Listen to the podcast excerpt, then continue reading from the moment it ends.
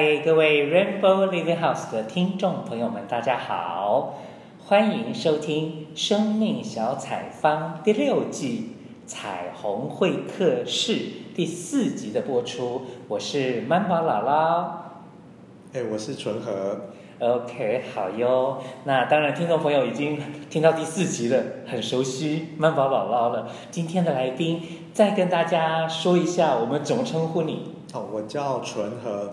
纯是三点水，在一个享受的享，和是道和的和。嗯，OK，好哟，纯和。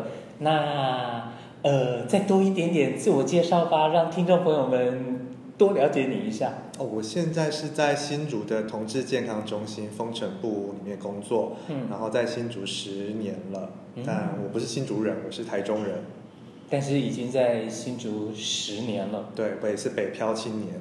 北漂好，OK，好哟。那为什么我们今天会来到这边呢？可能这个就要从曼宝姥姥今年六月，然后就从台东搬到新竹来。那那个时候我就想说，嗯，我要跟同志社群有一点连结，所以呢，我就在网络上面搜寻新竹同志中心，然后就跑出了。这个风城部屋，然后要不要再多讲一下？譬如说它的英文名字啊，这是一个什么神奇的地方啊？它的全名啊？哦，风城部屋的全名叫做台湾北区同志健康服务中心 Disneyland 的风城部屋。然后 Disneyland 就是很像那个 Disney 的一样，但是我把 D 改成了 G 这样子。嗯，OK，好哦，那这算是一个。官办的公家单位吗？呃，我们这个算是呃疾病管制署委托民间单位成立的一个民间团体，嗯，所以是公办民营，可以这样讲。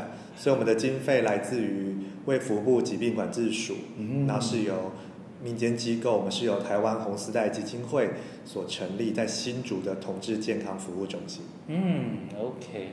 好像我们也常常听到什么诸罗布屋啊，还有什么什么布屋，其实都是算相关吗？对，如果是布屋体系，像红楼布屋、诸罗布屋，就都是我们台湾红丝带基金会下面的单位。Uh-huh. 但其实全台湾有其他的同志中心，像是高雄有阳光酷儿中心，嗯，台中有台中基地，嗯，台北有彩虹酷儿文化中心，嗯，那他们就是分属于其他的，呃。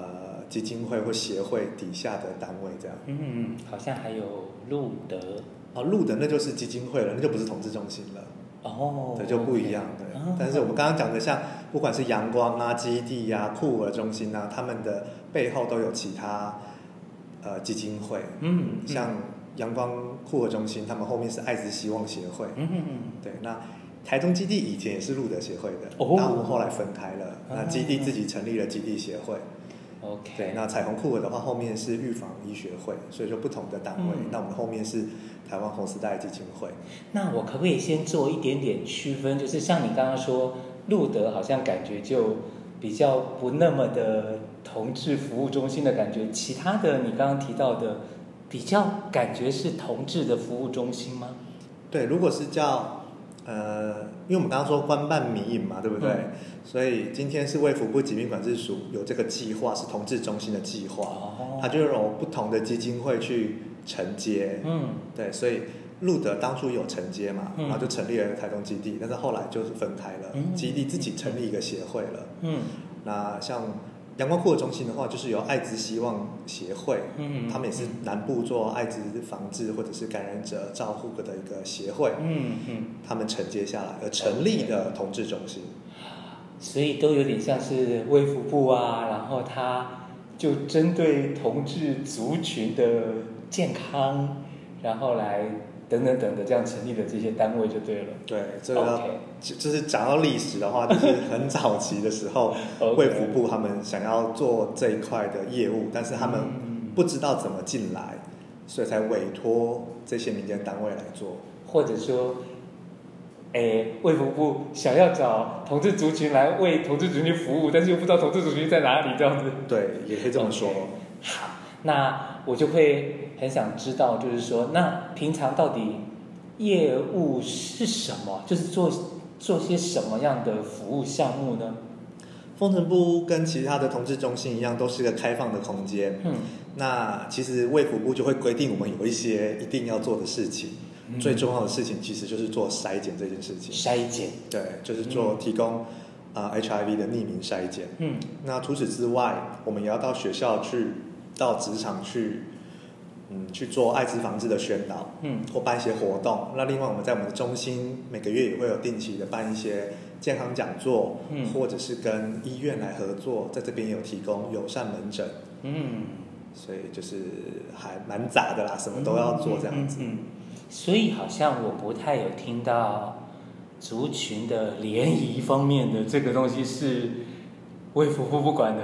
以前会做，但是后来微服务就不管这件事情，所以要做的话就是我们自己要去做这样子。但是其实后来也发现。圈内人的呃交友的模式，其实随着也网络的进步、软、嗯、体的进步，嗯，也有所一些改变。OK，所以我们其实我们呃十年下来，我们的业务都有不断的在做调整。嗯，十年，哇！我简直可以像像那个人类学家或者研究生来问说：这十年你会觉得新竹的同志社群？有什么样的不一样吗？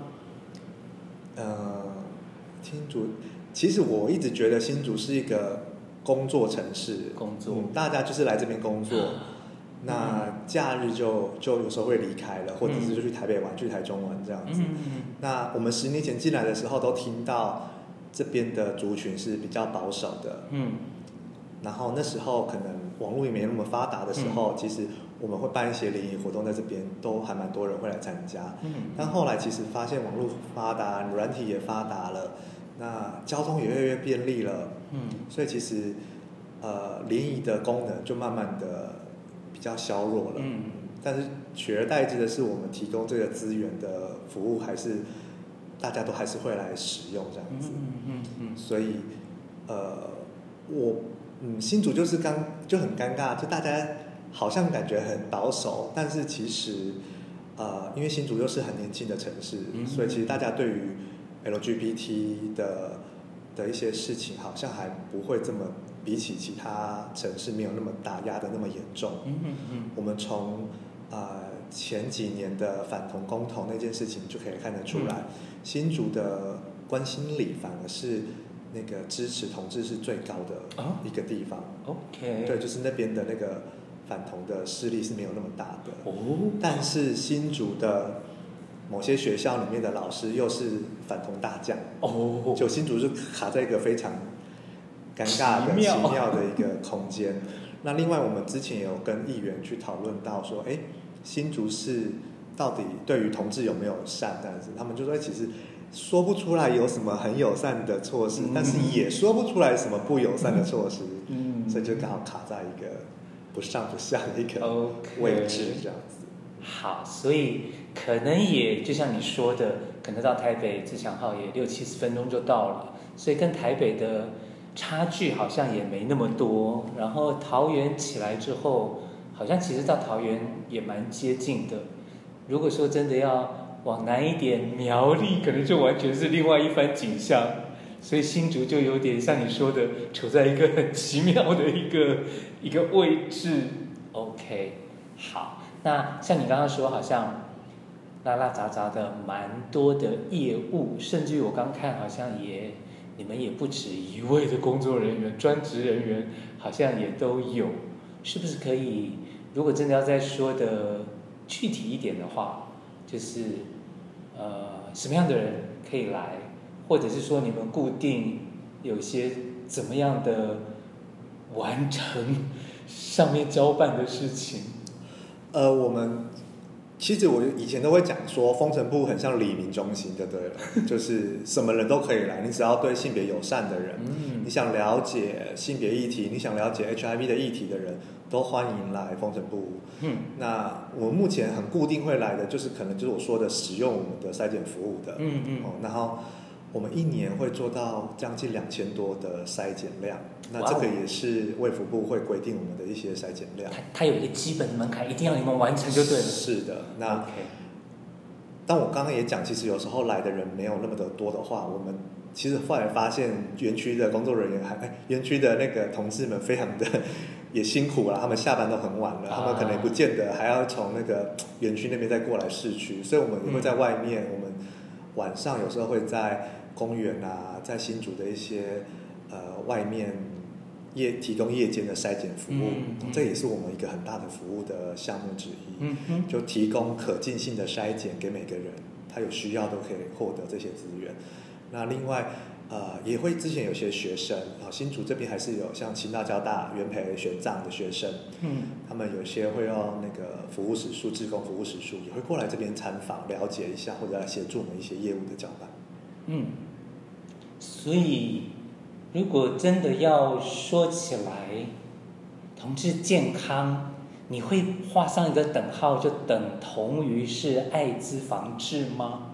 不会，嗯哼，对，但是因为我们给的钱是 CDC 机关署，所以我们只好做这一项。但是我们不只是只有做这一项啦，就是如果今天是。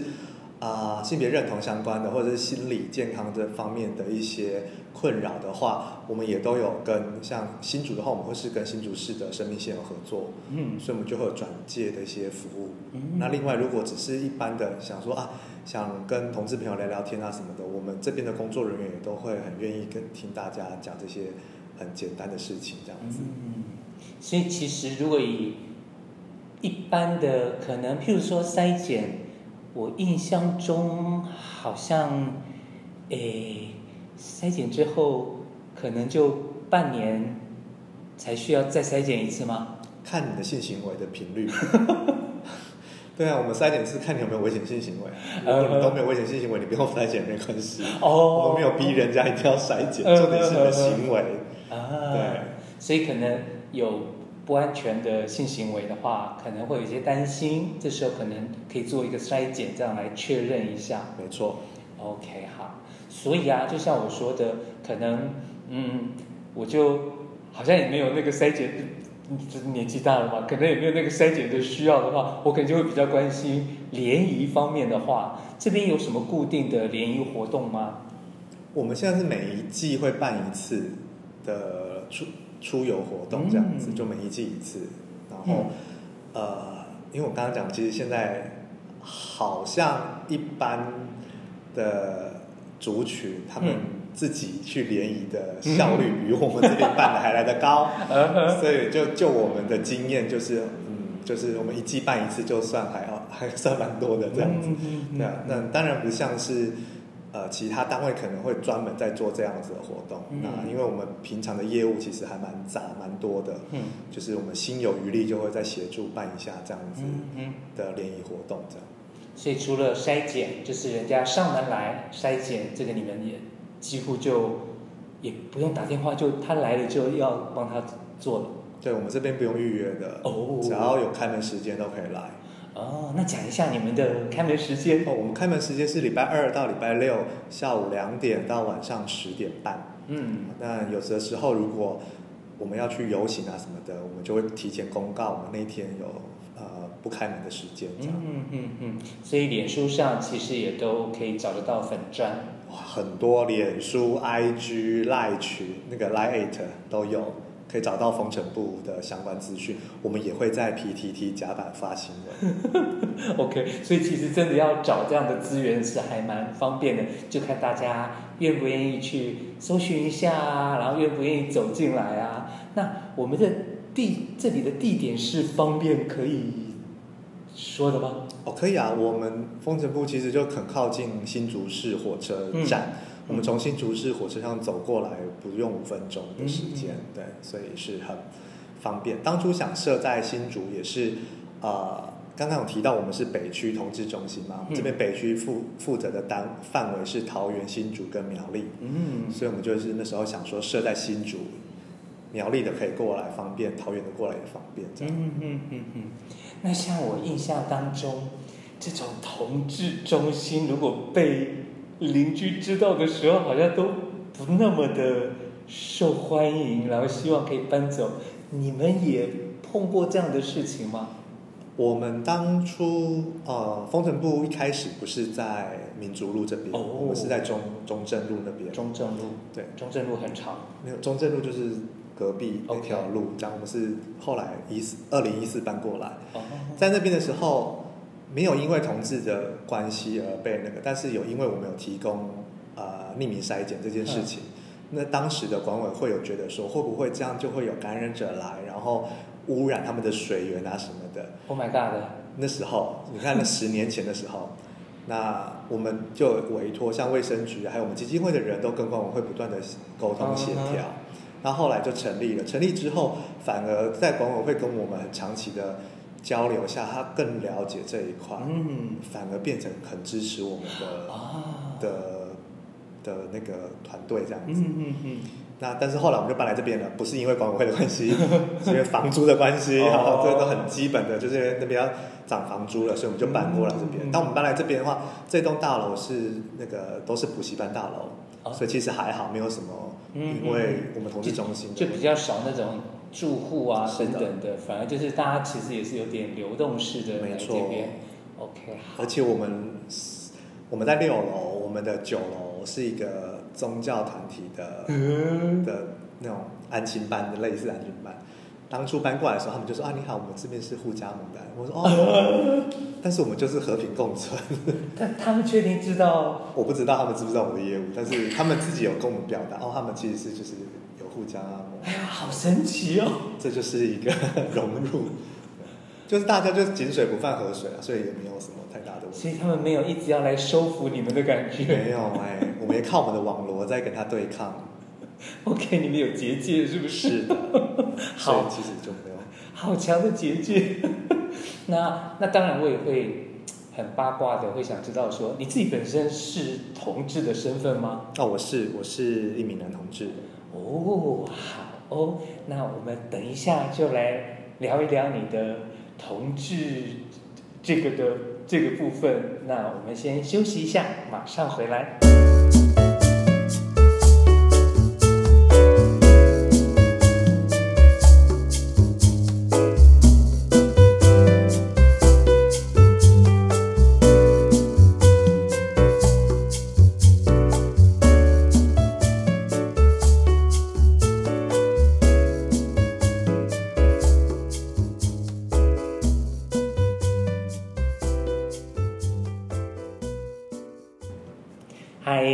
听众朋友，大家好，欢迎回到彩虹会客室。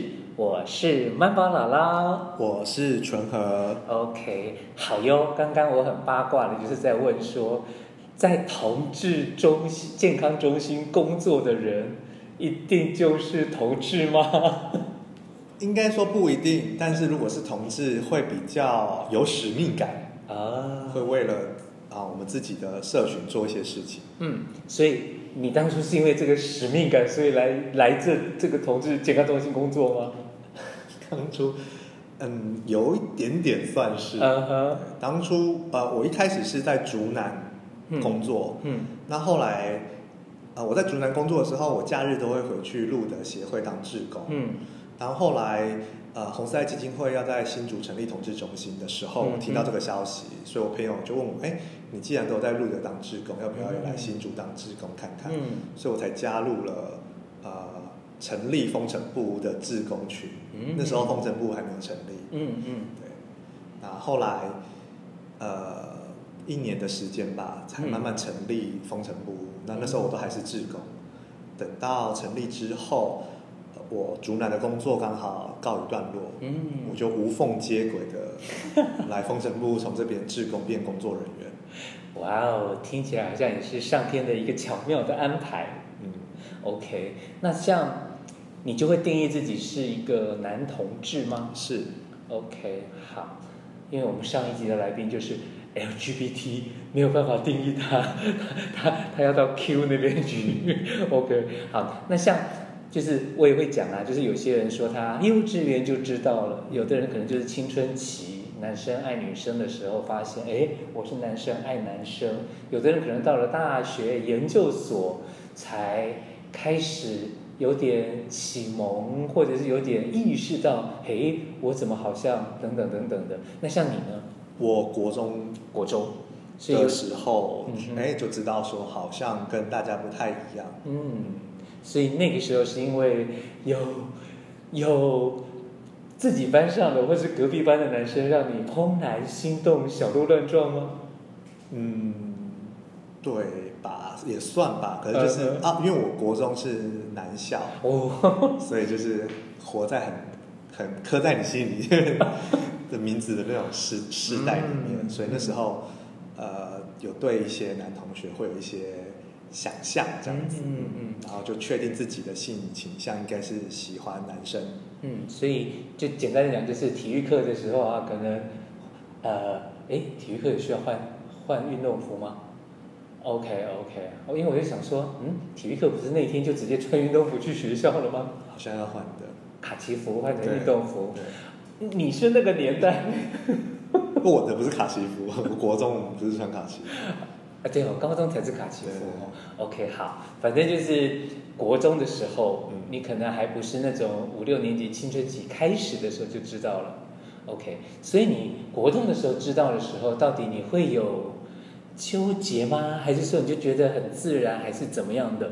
哦，我以前是书呆子，所以我都躲在图书馆。嗯哼，所以那时候其实就看很多相关的书籍，就知知道说是很自然的一件事情。呃、所以其实没有太大的纠结，而且我觉得那是一个我自己的小秘密，不能让人家知道。对，那就是很很开心活在自己的那个、那个世界里面。嗯嗯嗯。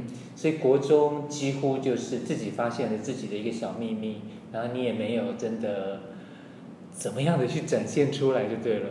嗯，那个年代还没有还对不敢。嗯嗯嗯。知道说这个是啊、呃，不能让那么多人知道的，可能会有一些会遇到一些困扰。嗯。那就是不会太太表现这样。嗯。等到高中的时候呢，你还是读男校吗？倒、哦、没有，我呃是念五专。五专。嗯，那都是女生。OK。所以就就一样，就是。那样过，所以，所以到底你的你的谈恋爱是什么时候？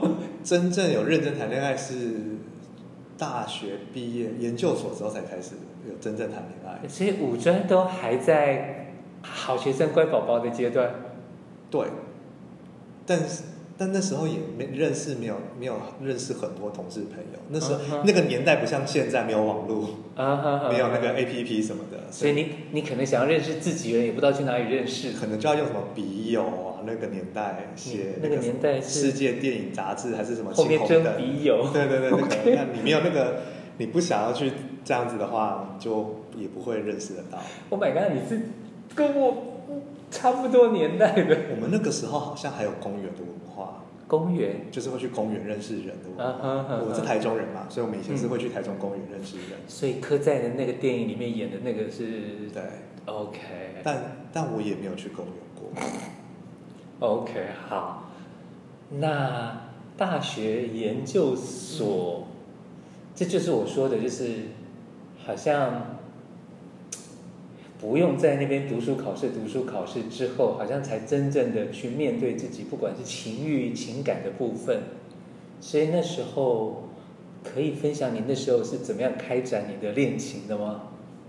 应该研究所时候喜欢上同实验室的学长。哦，就是意难忘，我觉得每个同志应该都可能会有意难忘的年代。嗯嗯，对，但那时候一定是因为是意难嘛，所以一定是苦无结果。嗯嗯嗯。然后之后就开始去尝试，在网络上，那时候用什么拓网？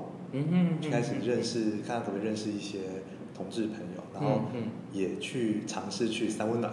嗯哼，但那时候也都没有谈恋爱啊，都是嗯，一直是在研究所快毕业才有朋友介绍。嗯。那是研究所嘛？对，研究所快毕业才有人介绍那个、嗯、呃学弟吧，嗯嗯嗯嗯，认识这样子。OK，好，所以真的说起来的话，你有谈过几场恋爱吗？你要认真还是不认真的？啊，看你自己定义。不认真的话有两场，认真现在目前就一场而已。就是现你现在你现在是算是在关系中？对。然后已经有多时多久了？六年多了。六年多，嗯，所以这个在圈内来说已经算是长的。有可能。OK，好。所以你是跟家里有出柜的吗？没有，没有。啊，只有跟弟弟弟妹妹有出柜，家呃长辈们没有出柜。长辈们他们还那么的不三 C 使用者吗？不太耶。真的吗？对啊。他们没有在那边赖一天到晚什么长辈图传来传去的。没有，就是不要加入家家家里的长辈群就可以了。就是跟家里的长辈维持一个遥远而美丽的距离就可以了。OK，好难想象，因为我知道现在的大学生啊，譬如说他们玩 D 卡，玩玩 In In Instagram，然后甚至于说他们也不玩脸书，因为他们就会感觉知道自己的长辈。已经在脸书活跃，他们就根本连脸书碰都不碰。因为我的我的那个脸书是把我们有血缘关系的全部都封锁掉了。OK，所以他他们也看不到你的你的讯息。是的。OK，好，非常的聪明。嗯。那可以聊一聊你怎么跟你的现任认识的吗？我那时候在泰国泰国的时候。泰国。呀。OK。我在那边一年。然后要结束要回来前，嗯，我就去了一个外面去去去旅行这样子。嗯，然后旅行的时候认识到那个民宿老板，民宿老板再把他的朋友介绍给我，就是我 B 这样子。所以是在哪一国认识？在泰国啊，就是就是在泰国。呃，就是不是在曼谷啊，在外面的省份这样子。嗯哼。然后刚好两个台湾人这样子。哦，他是泰国人。他是泰国人。对，我去。啊，应该说我看那个节泰国旅行节目，然后里面有介绍一间民宿，我觉得哇这边很漂亮，我想去。哼。然后就去的时候，那个泰国的民宿老板就说：“嗯，怎么是台湾人？然后我们这边不好到，你怎么会到得了？”嗯哼哼哼。再跟他聊，他就觉得他太有趣了，他就介绍他的泰国朋友跟我认识，那就是我现在的 B。那他生活在台湾吗？泰国。你们这么的远距离，六年。还真的很远，OK，好，嗯，那如果以刻在这个电影来说的话，我因为我看了两场，甚至于说我看的第二场是由瞿友宁执导，虽然他是监制，但是他本身也是导演嘛。我就发现他非常非常用心的去跑很多 Q&A 场，然后他甚至于就是会据据我听到的那一场他的说法就是说，电影都已经拍出来了，然后如果可以多一些人看见，为什么不就让多一些人看见？然后甚至于我我也知道就是很多就是人会写信给。导演或者不管是刘导或者是曲导，然后或者是演员，会跟他们说，还好有你们这部电影接住了我。那你自己有看了这部电影吗？我看了，看了，你会 很有感觉吗？我的感觉反而是他们中年之后的感觉。中年之后，对，怎么说？就是那种，啊、呃。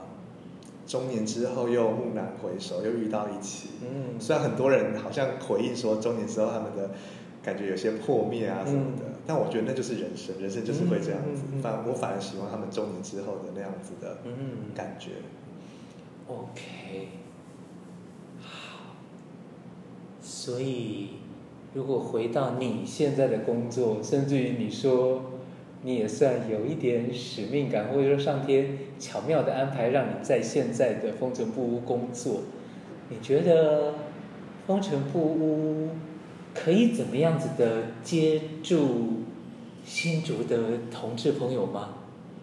我们之前我都会用很长一句话是说：“你来，我们都在。”嗯哼。对，其实风尘布就一直开在这边，然后只要你没有地方去，想找人聊聊，你都来。那。嗯我们不知道能够帮你什么的话，我们也会去找到最适合你的资源，嗯，来提供给你使用，嗯嗯，对，这就是我们我觉得成呃不成为一个新竹的一个友善平台一个很重要的工作，嗯嗯，那呃虽然风尘部的成立的原因是要跟疾病防治有关系，嗯、但是因为新竹没有其他的 LGBT 当时啊，没有其他 LGBT 的团体，嗯、所以我们对于这方面的议题也是非常的关注的。嗯嗯嗯、那我们也是用我们的方式啊、呃，在这个社区里面去推动性平友善、性别友善的活动。嗯，像我们每年一之前每年九月都会办彩虹文化季，嗯，那就是一个。以园游会的方式来让社区民众更看见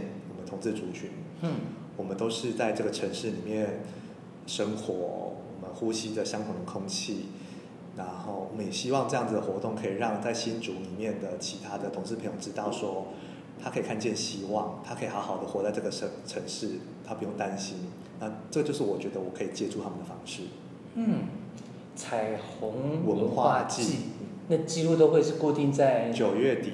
九月底，但今年因为疫情的关系，我们给它变成了一个静态展，然后已经已经过了啦，是在那时候是在新竹市妇女馆，嗯，有办一个把我们历年来的文化季的一些影音记录呈现在妇女馆里面。嗯嗯嗯，OK，好哟。那最近好像又会听到一些有关艾滋筛检的卫福部的结果的一个。一个报道好像引起了一些讨论啊，那这个呢，我们留在等一下的时候再来好好的聊一聊，可以吗？好，好，那我们就先休息一下，马上回来。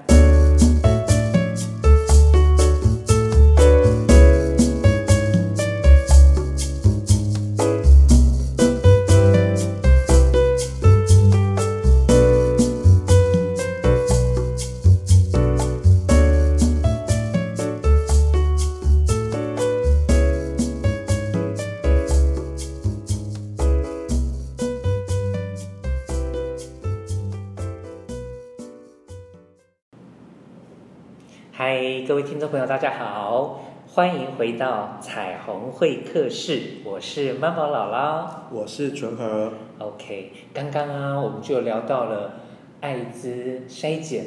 那像我昨天呢、啊，我在一个群里面，然后就有看到有人又在听，他传了一个讯息出来，就说艾滋筛检好像所谓的阳性率，男同志。八成九成啊，等等的、所以就会有那种感觉，就是啊，会得筛检出来是 positive 的，啊，就是男同志啦，男同志才会几乎都会是这种结果啦。那像针对这样子的一个讯息，那当然，如果是有些人要炒作的话，就会说啊，什么国家的健康的经费都被男同志用掉啦，干嘛干嘛，什么什么等等的。那有人就会觉得说，哎，其实是我们。算是防疫有成之类的，那你的看法会是什么？嗯，因为我们没有看到那个新闻，嗯嗯，所以我其实这边不知道他那个数字是在讲什么，嗯，因为你知道有些讯息，他那个数字你片段的去拿来截取的话，我也不晓得。但如果我们真的以啊卫福部那边的资料来看的话，嗯，因为台湾目前是。集中感染型国家，还有低度感染国家。集中感染型，低低度感染，我们的阳性率其实没有在亚洲各国里面，我们阳性率没有算很高。哦，对，那呃这几年下来，其实我们的防疫工作也做得很好，我们的新增感染阳性的比例越来越低了。嗯，好，但是还是会有，还是有阳性率嘛，对不对？嗯，阳性的感染者嘛，那我们再去分析这阳性感染者里面呢，绝大部分目前还是同志族群居多，嗯，对，或者我们所谓的呃男性跟男性发生性行为的朋友这样子，嗯、但是这不代表说啊，好像是走男同志才会嗯。感染这样，嗯、因为如果我们再去更细的去分说，呃，每年的那个阳性率在男同志跟异性恋这边来看的话，我们发现异性恋的朋友的感染的情况。虽然他们人数不多，但是他们的延迟就医的比率比较高，嗯，而且他们新增的阳性率也都还在增加，嗯，嗯，反观如果是在同志族群的阳性率，其实是在慢慢下降的、减少的，嗯、而且因为我们的筛检的意识在同志族群其实是蛮足够的，嗯，所以同志朋友通常都会很早发现、很早治疗，得到很好的控制，嗯，所以其实呃那个数字不能那么的粗略的来看，其实有很多再去做解释的方式。嗯，所以你刚刚也提到，就是说，也或许就是因为我们有那个意识会去做筛检，所以也会早期发现、早期治疗。那现在的话，反而那个得到阳性率 positive 的那个比率其实是在下降的。是的。OK，所以集中低度，好，那个集中是，如果我们以像东南亚其他国家，例如像菲律宾、嗯、印尼，嗯，他们就是广广泛感染型国家，就是不管是男生女生，不管同性异性恋的感染率都很高。OK，对。就是一发不可收拾那种感觉。是的，是的。台湾没有，我们其实啊，之前我们有一波药瘾感染者，这边也控制下来了。嗯、那、嗯、啊，由性行为传染的这边也被我们控制下来了。嗯、所以，其实我们的台湾的防疫的工作是近几年是真的做对了某些事情，嗯、所以才有不错的成果。而且这些成果在国际上都是有目共睹的。嗯哼。所以你说的我们做对了一些什么？那个是指？例如像我们的 PREP，就是预防性投药的公费的补助计划，或者是呃筛检，我们很非常拥有非常便利的筛检资源，让我们可以早期发现早治疗。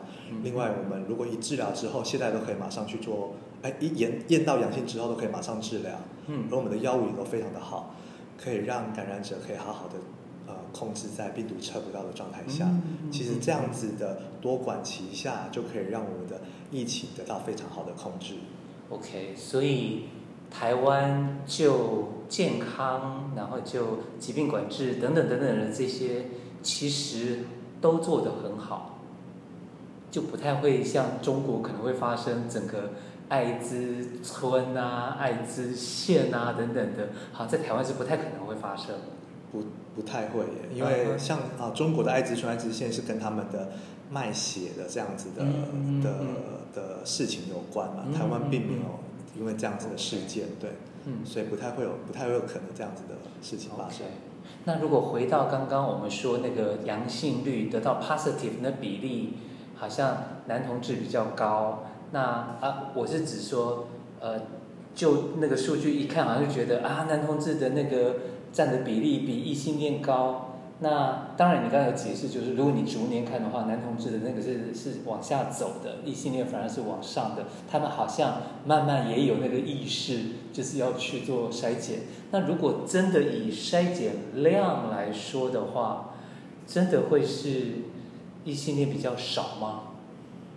也不太一定，也也不，也不太从这个方向去。对啊，因为其实啊。呃筛检的资源不只是在统治中心吧，嗯、医院、卫生局、卫生所都会接到很大量的筛检的、嗯、的服务，这样子。嗯嗯嗯嗯。所以其实我们现在通常在宣导的时候，都是会讲，只要你有性行为，嗯、你一年都应该去做一次筛检。嗯嗯嗯。然后不管你是什么什么性恋的这样子。嗯嗯嗯。这个才是比较。正确的做法，不再用高危险群来区分，而是用你有没有发生高风险的行为。OK，所以不是高危险群就要定义某一种、某一个族群、某一个类型的人，但是重点是那个行为。没错。OK，OK，好哟。那我们的访谈其实也差不多。如果说最后最后。你有没有怎么样的一段话是可以送给我们的听众朋友当做祝福的呢？呃，对啊，我就嗯觉得，因为风城部其实我们就是一个在地的呃小小的单位，嗯，好，但是我们很努力的在这边生活了十年，嗯哼，所以其实呃也会希望大家，如果真的生命中遇到什么事情，就是。嗯呃，走不想呃想不开啊，或者是 呃想找人聊聊天，哦，都欢迎来找我们来聊。那我们也会努力的让这个社会可以让每个人都可以更舒服的做自己。嗯，那呃，像呃，我想到我们之前文化祭，我们会把东门打成彩虹色的。东门就是我们的新竹的东门，我们会用灯光打成彩虹色。嗯，我那时候就写了一个话是说。